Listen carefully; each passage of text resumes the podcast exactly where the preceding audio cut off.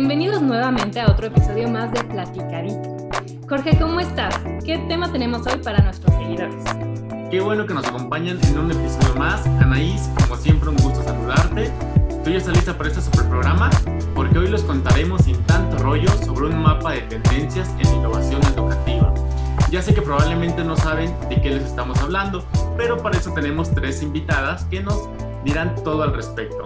Ellas son Patricia González Flores, subdirectora de Innovación Educativa, Karen Matías, jefa del Departamento de Diseño de Experiencias de Aprendizaje, y Verónica Luna, coordinadora de Innovación Educativa. Las tres pertenecen a la Cuayet. Bienvenidas a Platicadito. Qué gusto tenerlas aquí. Bienvenidas a Platicadito. ¿Cómo están? ¿Qué tal la tardecita? Hola, buenas tardes. Encantadas de estar con ustedes, Anaís y Jorge. Hola, ¿qué tal? Saludos, ¿cómo se encuentran? Eh, muchas gracias por darnos este espacio. Eh, esperemos que sea de mucha utilidad para todos quienes nos están escuchando. Hola, ¿qué tal? Buenas tardes. Un gusto estar aquí compartiendo con ustedes. Pues Patti, Karen, Vero, es un gusto de verdad tenerlas hoy en el programa y con un tema tan interesante y tan actual. Yo creo de verdad que la pandemia, si algo vino a sacudir, es el tema de la educación y en cómo la pensamos ¿no? y en qué forma evoluciona constantemente. Entonces, yo quería empezar el programa con una pregunta eh, como muy abierta, que es, ¿qué es la innovación educativa? Claro que sí, Anaís. Vamos a comenzar a analizar este interesante término y vamos a concebirlo como un atributo, como un adjetivo, como un proceso, como una estrategia. Y si nos vamos un poquito más a profundidad, podemos revisar su etimología y podemos con esto tener un poco más de luz sobre su definición. Entonces, veamos. Novus, eh, innovación está conformado por tres eh, raíces. La primera que tiene que ver con nova eh, o que refiere a algo nuevo, por in, que refiere a integrar o a introducir, y por el sufijo sion, que alude pues propiamente a un proceso. De esta manera podemos decir que innovación significa el proceso de integración de algo nuevo. Y bueno, propiamente en educación hacemos alusión a que es este proceso de integrar algo nuevo en cualquier ámbito de la educación propiamente. Bueno, entonces si pensamos en innovación educativa, realmente no es algo actual, no es algo que se ha dado desde que empezó la educación, ¿no? Porque siempre se ha ido evolucionando y se han ido integrando, como dices, eh, pues nuevos procesos, ¿es así? Pues, eh, Anaís, es, muy curioso, porque sí, eh, desde, yo diría que desde que el hombre existe, ha buscado hacer las cosas de manera diferente. Entonces, de alguna manera, la innovación siempre ha estado ahí.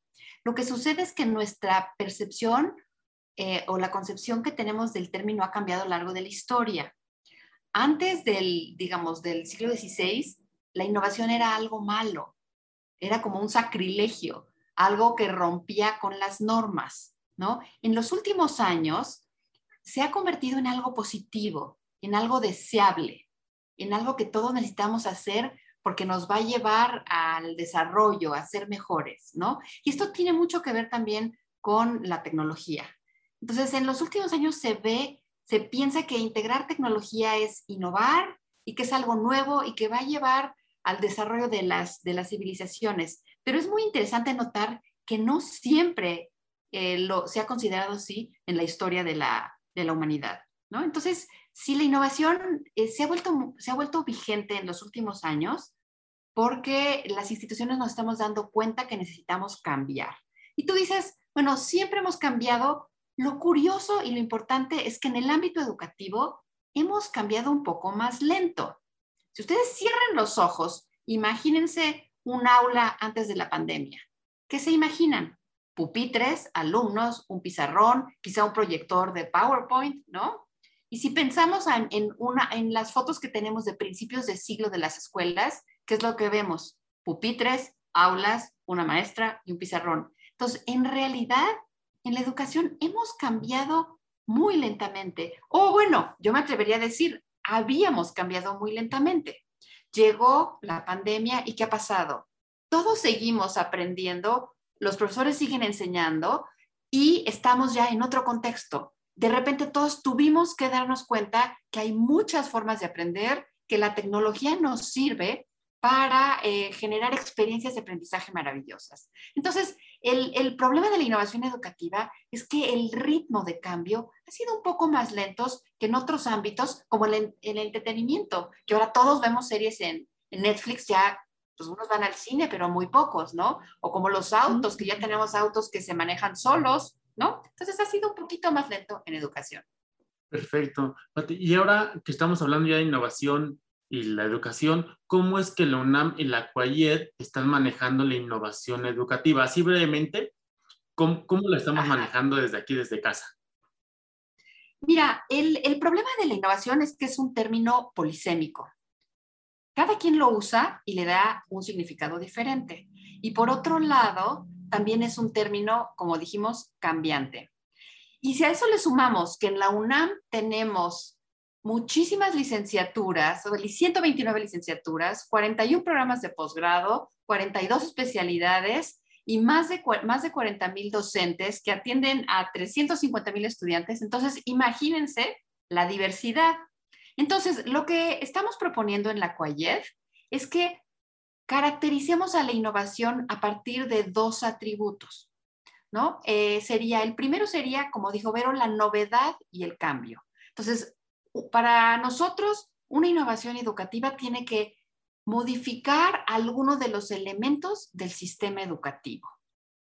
Ese sería el primer, digamos, el primer atributo. Y por otro lado, es muy importante que la innovación sea útil o beneficie algo que en el caso de la educación es el aprendizaje de los estudiantes. Entonces, en la UNAM estamos considerando como innovación educativa a la introducción de alguna idea, modelo, metodología nuevo que se introduce en, el, digamos, en nuestra institución y que beneficia al aprendizaje de los estudiantes, a la formación universitaria.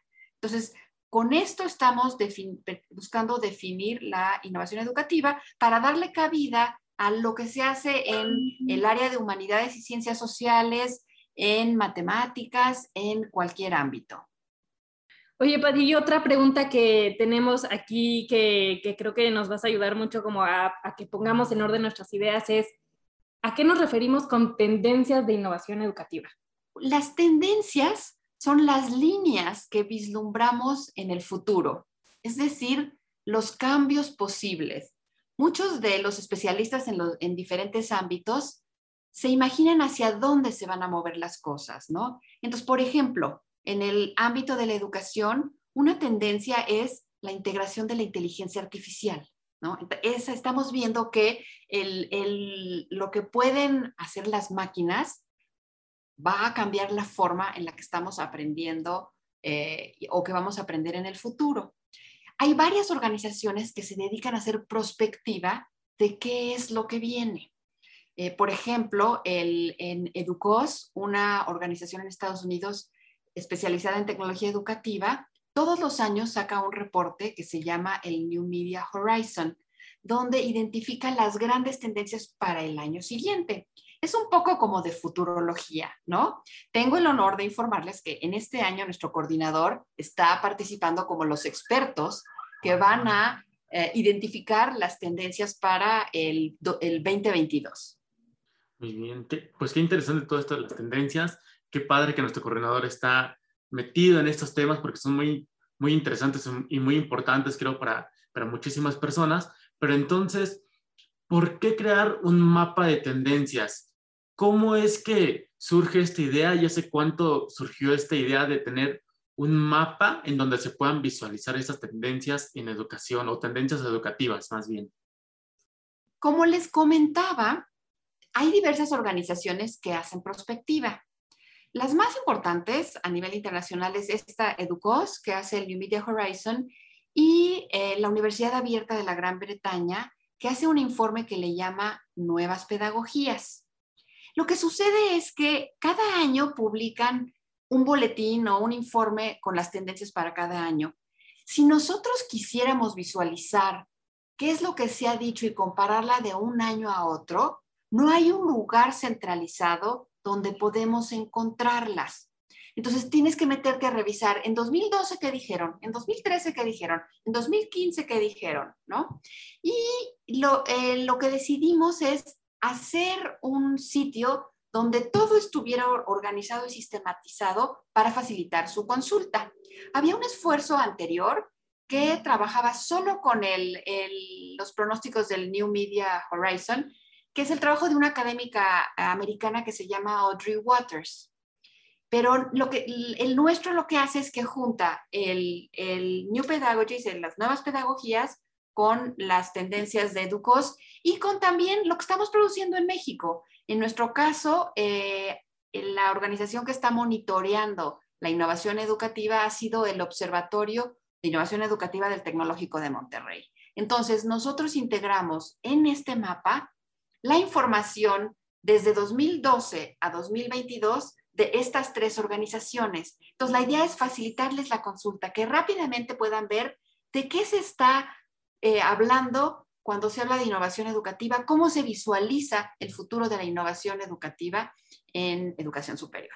Muy bien, pues ya con esta explicación que nos diste, entonces la pregunta que nos surge, Anaís, es ¿a quién está dirigido este mapa de tendencias? ¿Tenemos una población específica o está abierto para todas las personas que quieran encontrar algo ahí? Eh, cuando construimos el mapa, teníamos en mente sobre todo a los docentes universitarios de la UNAM y de cualquier otra universidad. Estamos trabajando en, un MOOC sobre innovación educativa y eh, aplicando el pensamiento de diseño. Una de las etapas del, proceso de, generar innovación educativa es crear muchas ideas para los problemas que tenemos enfrente. Y cuando creamos ideas, pues nos sirve, nos sirve consultar información.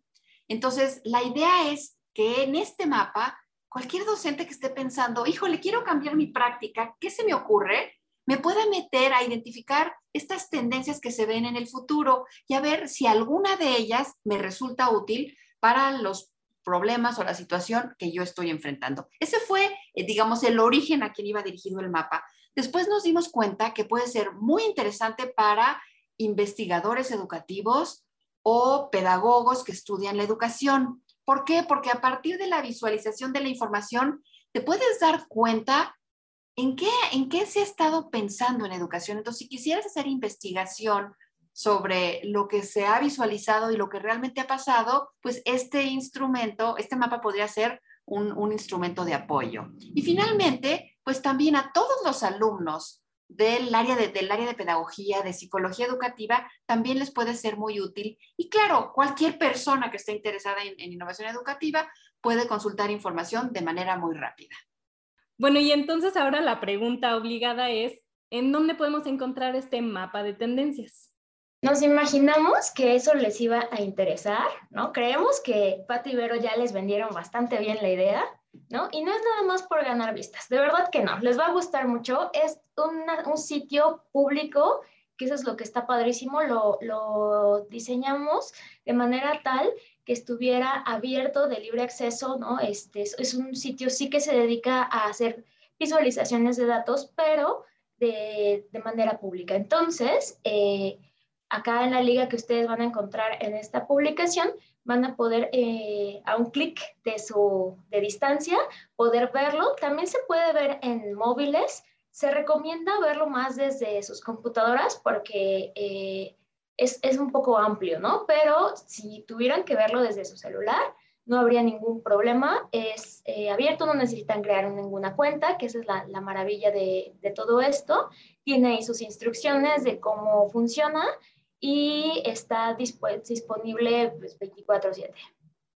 Pues muy bien. Para ustedes que nos están escuchando, vamos a dejar la liga aquí en la descripción del programa para que puedan ingresar, como bien ya lo dijo Karen.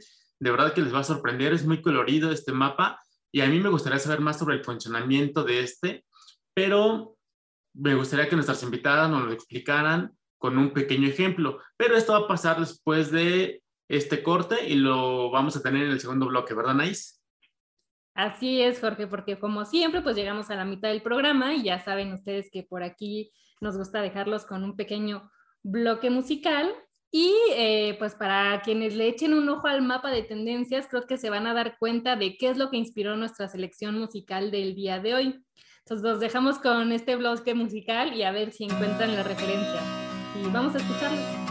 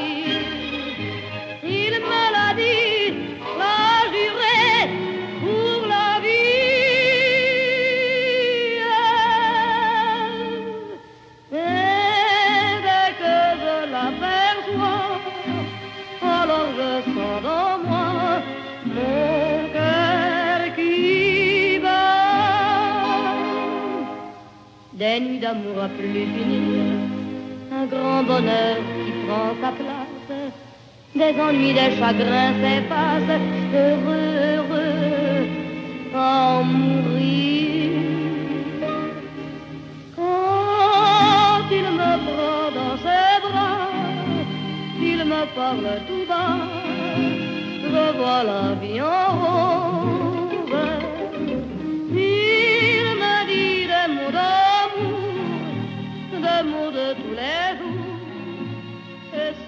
Regresamos a Platicadito. Hoy estamos charlando con Patricia González, Karen Matías y Vero Luna sobre este mapa de tendencias en innovación educativa.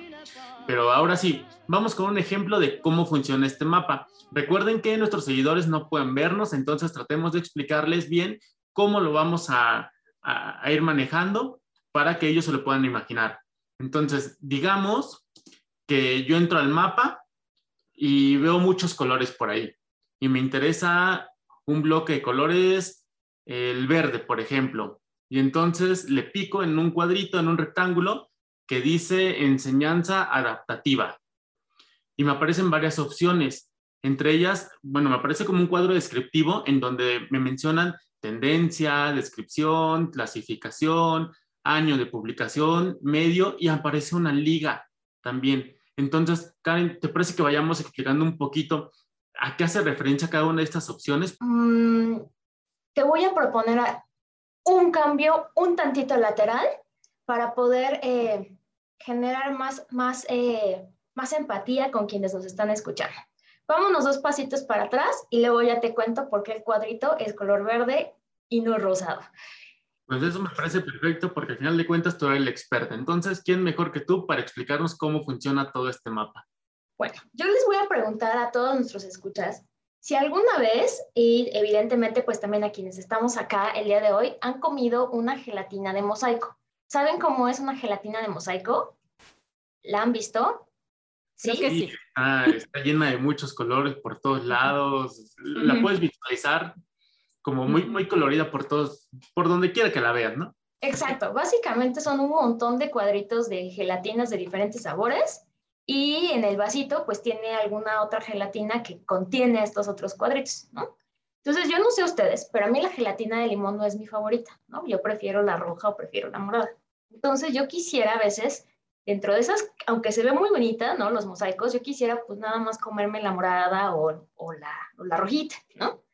Entonces imaginemos, ¿no? Ustedes que no han visto este tablero, imagínenselo como una gelatina de mosaico, ¿no? Que es esta base blanca, pensemos en una gelatina de leche, ¿no? Que contiene un montón de cuadritos de colores que eh, pues hay de limón, de fresa, de piña, de, de, uva, etcétera. Entonces ahí es donde eh, Jorge precisamente vio unos cuadritos verdes, ¿no? Supongamos que él se quería comer primero estos cuadritos verdes, ¿no? Bueno, pensando en que te guste la gelatina de limón, no lo sé, Jorge, sí, este, vamos a pensar que así es. A mí no me gusta, no te voy a entender, pero bueno, está bien, ¿no? Viva la diversidad.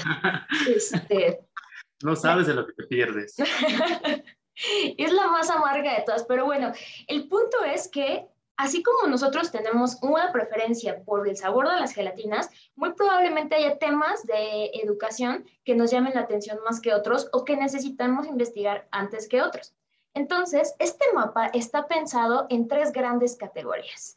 Uno, que es lo que visualmente nos va a resultar más atractivo por los colores que Jorge ya les mencionaba, que es la clasificación de los temas. Es decir, metodologías didácticas, modalidades, recursos, las TIC para el aprendizaje, etc.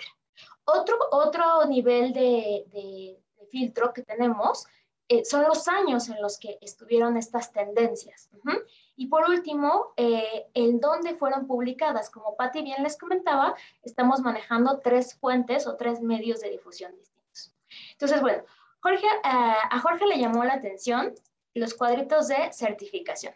Esto quiere decir que si él hiciera un, filtrado ¿no? en, estos, en estos cuadritos de, de certificación, va a encontrar no solamente el nombre de la tendencia, sino una breve descripción, es decir, a qué se refiere esta tendencia específicamente de algún tipo de certificación, en dónde fue publicado, en qué año y a lo mejor digamos que tenemos quienes se interesaron más o algún escéptico que quiere como entender bien a qué se refiere y se empieza a generar muchas preguntas. Ah, perfecto, tenemos la liga a la publicación original de donde nosotros extrajimos esa información para poder mostrárselas de manera muy sintetizada en este cuadrito. Nuestra intención es precisamente que ustedes puedan, y con, en, el, en, el amplio, eh, en el amplio término de la palabra jugar con, con, este, con este mapa, porque cuando ustedes lo visiten, se van a dar cuenta que tiene varias casillitas como de, de palomitas, ¿no? Como de verificación. Si ustedes le quitan o le ponen alguna, no pasa nada, no lo descomponen, no, no ocurre absolutamente nada más que van a empezar a filtrar la, la información. Es decir, es como cuando ustedes van a un lugar de estos donde les hacen ensaladas, ¿no? O les hacen una torta y piden con queso, pero sin mayonesa, pero con salsa, pero sin jitomate. Bueno, ustedes pueden personalizar aquí qué tipo de información quieren, de qué año, de qué, de qué medio fue publicado y sobre todo de qué tema en general es el que más les interesa. Pues no sé si tú ya lo viste, Anaís, pero de verdad está muy colorido, está muy antojable para decirlo en términos que nos ha dicho Karen, de verdad está, está muy entretenido, está muy bonito y como dice, le puedes estar picando y picando y picando y llegar a muchos lados. Y creo que en el momento en el que sientas que ya te perdiste, solo refrescas la página y regresas a la página de inicio, ¿no? Y vuelves a empezar. Es decir, haces otra nueva gelatina de, de mosaico y te comes otro color, por ejemplo. Oye, yo ahora ya le quiero llamar la gelatina de tendencia. Me parece. está bueno, yo creo que, yo creo que sí vende, sí vende ese, ese nombre. Es, vendedor, es vendedor. Pero bueno, yo lo compraría. Esta gelatina de tendencias, este mapa de tendencias, eh, ya nos había dicho un poco Patti como a quién iba dirigido, que habían pensado sobre todo a docentes, ¿no? Y que pudieran ellos ampliar su panorama en cuanto a educación, maneras de, educar, ¿no? Pero yo quiero ir un poquito más allá y preguntarle a Patti, eh, en cuestión ya de, usabilidad del mapa, ¿cuál es la mejor manera, de qué manera le pueden sacar más provecho las personas que visitan el sitio? A ver, Anaís, yo creo que lo importante es que este, es, este mapa es como una herramienta, una gelatina, así como para comérsela es para preguntar, para indagar. Entonces, lo ideal es que los usuarios tengan una pregunta en mente, ¿no? El, por ejemplo, yo quiero pensar en nuevas metodologías para el aprendizaje, ¿no? Estoy, siempre doy mis clases iguales y quiero darme ideas de, de estrategias didácticas distintas. Entonces, lo que puedo hacer es que me puedo ir al mapa y consultar cuáles son las estrategias que se han visualizado. Y entonces, en los colores, elijo, eh, elimino todos y me concentro en, en aquel que me habla de las, eh, de las eh, estrategias, ¿no? O, por ejemplo, si quiero usar, quiero integrar tecnologías, entonces puedo visualizar solo aquellas, las tecnologías que se, que se están mencionando para la educación. Entonces, la idea es tener preguntas, ¿no? por ejemplo, algo que un investigador podría tener en mente es decir, a ver, ¿En qué ámbito o en qué, en qué elemento de los sistemas educativos se visualiza mayor cambio? Entonces, si yo voy jugando y solo despliego todo lo que tiene que ver con certificación, si yo veo es el, el azul, que es el certificación, creo. Si le doy clic ahí, lo que me doy cuenta es que hay muy pocas tendencias. De 2012 a 2021, creo que aparecen cuatro o cinco. Entonces, no ha sido un ámbito en el que hemos cambiado mucho la certificación. Pero si yo me voy a tecnologías, veo miles de cuadritos. Entonces, también le sirve a un investigador el poder visualizar de manera muy rápida en qué se está, este, se está visualizando el cambio. Entonces, la idea es que quienes usen el mapa tengan una pregunta y jueguen con los diferentes filtros. A lo mejor, o la pregunta puede ser, ¿cómo se estaba pensando la educación en 2012?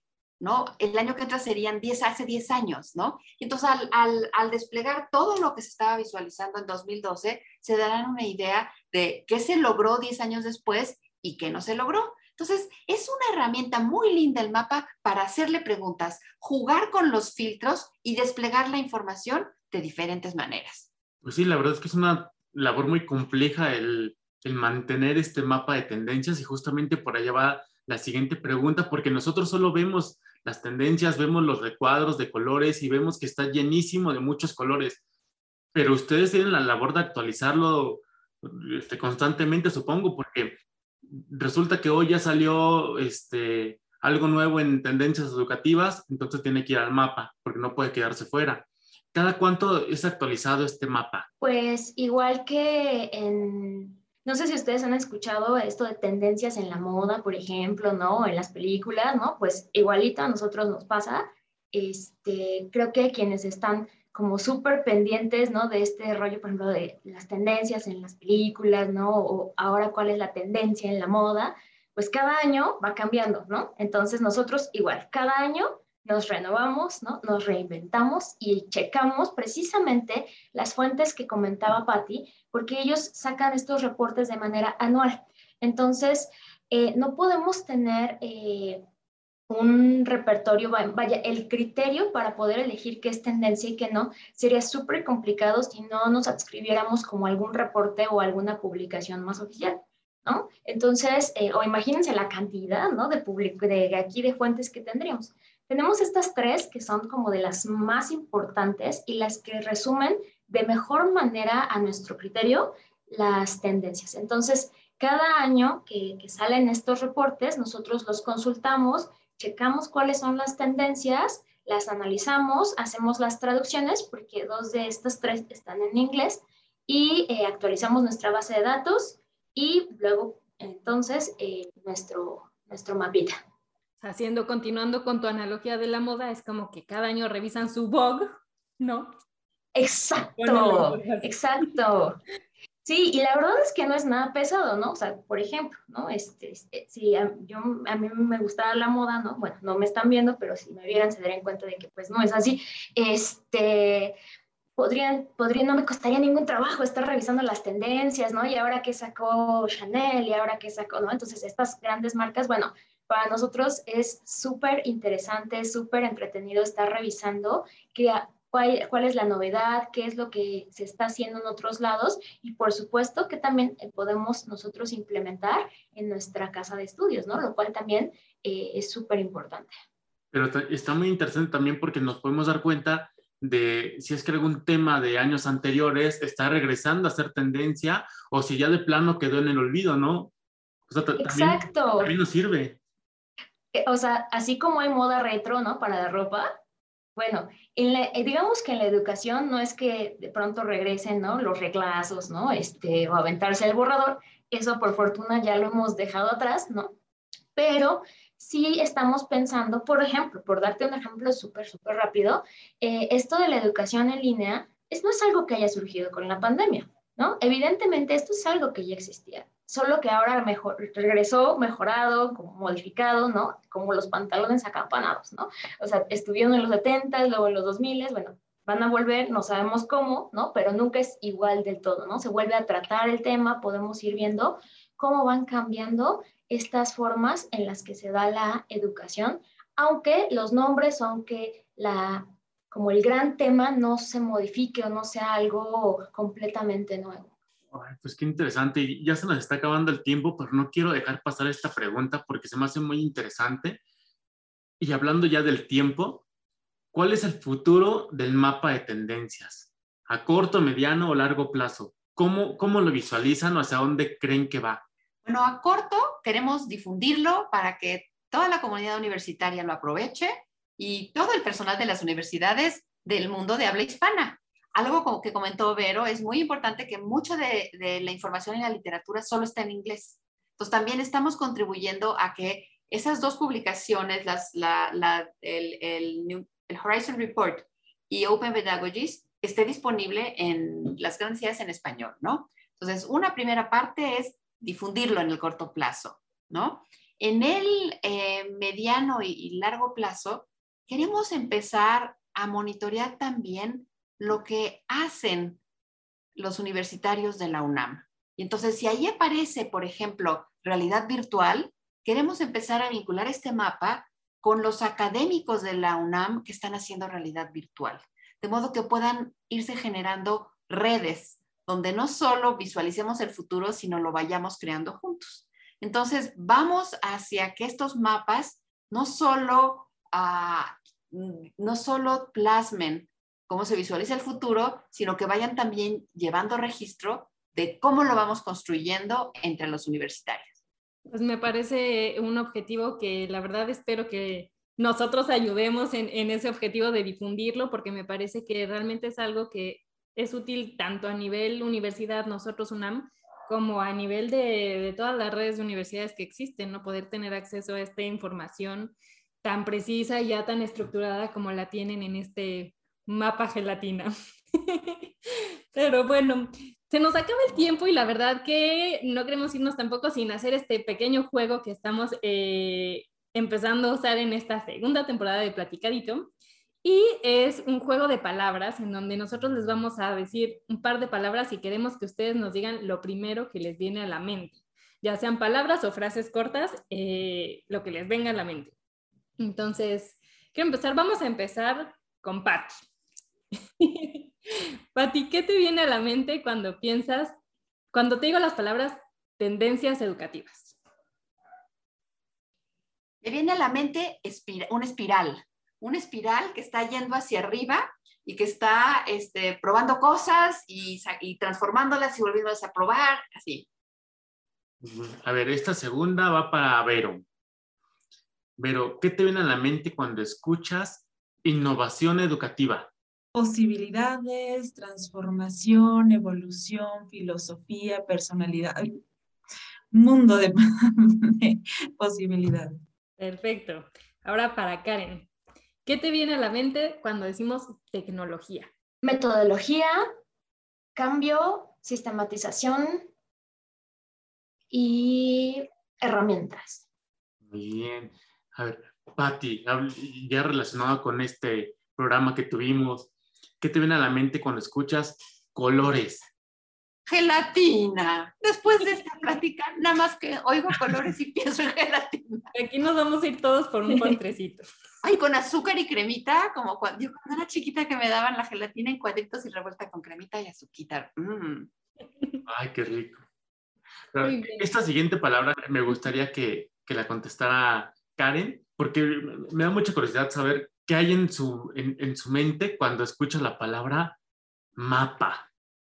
Uy, lo primero que me viene a la mente es un recurso visual que en un solo golpe de vista te da un montón de información, que, se, que, te llame la atención y puedas preguntarte cosas, explorar y encontrar algo, ¿no? Como orientarte, ¿no? Un mapa inicialmente era para orientarnos, entonces para mí eh, un mapa es para orientarnos, para, para poder eh, encontrar información.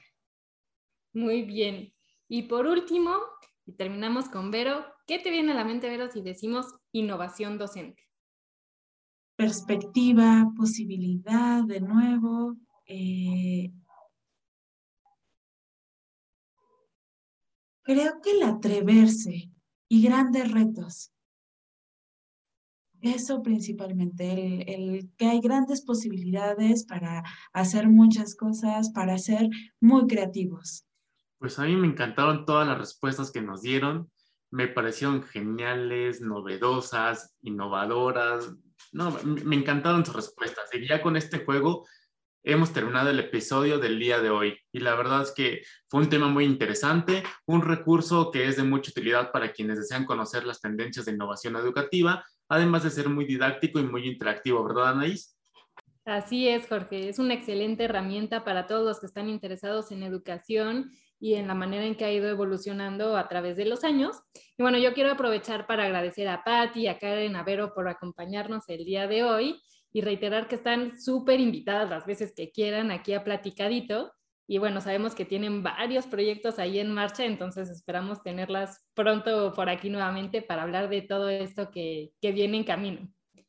Y bueno, finalmente, ¿les puedes recordar a, todos los que nos siguen, Jorge, en dónde pueden eh, visitar nuestras redes sociales y en donde tendremos eh, también la liga hacia este mapa de tendencias?